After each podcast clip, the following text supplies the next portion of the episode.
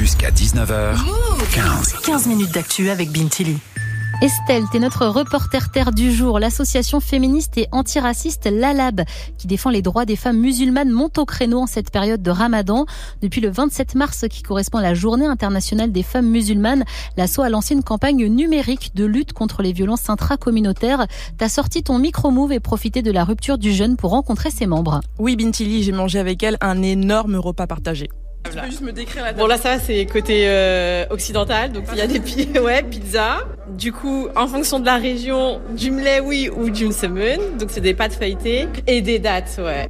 Et c'est dans cette ambiance détendue et entre filles qu'on a pu discuter des violences intracommunautaires. Pour Fatima Bent, coprésidente de l'association, c'est un moyen de se réapproprier le sujet pour qu'il ne finisse pas entre les mains des islamophobes.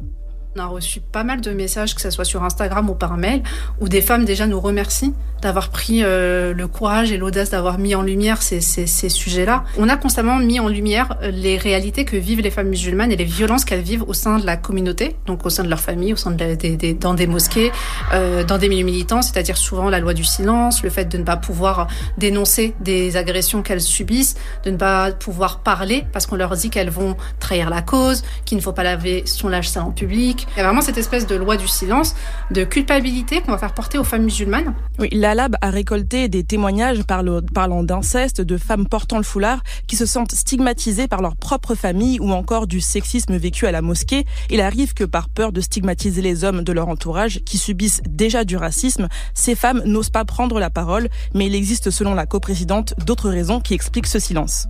C'est vrai que les espaces de guérison n'existent pas dans ces milieux-là. Qu'est-ce qu'il faut? De quoi on a besoin dans nos communautés pour que des femmes musulmanes puissent se sentir en sécurité dans des mosquées, puissent se sentir en sécurité dans leur famille, qu'elles puissent être euh, invitées dans des dîners familiaux sans avoir peur d'être, euh, de subir une violence parce qu'elles ont balancé. Et nous, chez Lab, justement, on a voulu créer un espace digital, en tout cas, un espace en ligne, pour raconter ces histoires-là, mettre en lumière cette espèce de, de ouais, toutes ces violences-là qu'elles subissent. Estelle Lasso parle de tous ces sujets en plein mois de Ramadan, car le Ramadan, c'est aussi une période d'introspection. Oui, pour elle, c'est un moyen de retrouver la paix, d'aider les autres et de se retrouver ensemble. Nora, 32 ans, est bénévole chez la Lab pendant ce mois euh, spirituel plus précisément, on va dire que j'ai conscientisé plus de choses que je n'avais conscientisé auparavant. De se retrouver ici, bah ça renforce encore plus ma foi en fait. On a un même but partagé et commun. C'est la fin de la journée de jeûne et donc du coup on s'est toutes retrouvées à l'heure, rompre le jeûne, manger ensemble, s'asseoir, partager des moments de convivialité. Ça peut qu'enrichir en fait mon mois euh, spirituel.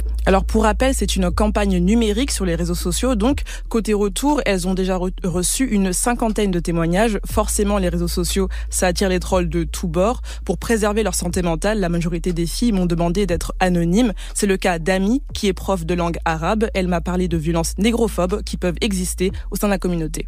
J'ai eu affaire à certains parents qui, parce que euh, je suis noire, me demandent est-ce que euh, les cours de langue arabe euh, finalement que je donne à leurs enfants, bah, est-ce que je est-ce que je comprends l'arabe? C'est ma légitimité qui est en fait tout tout le temps testée du fait que je sois noire.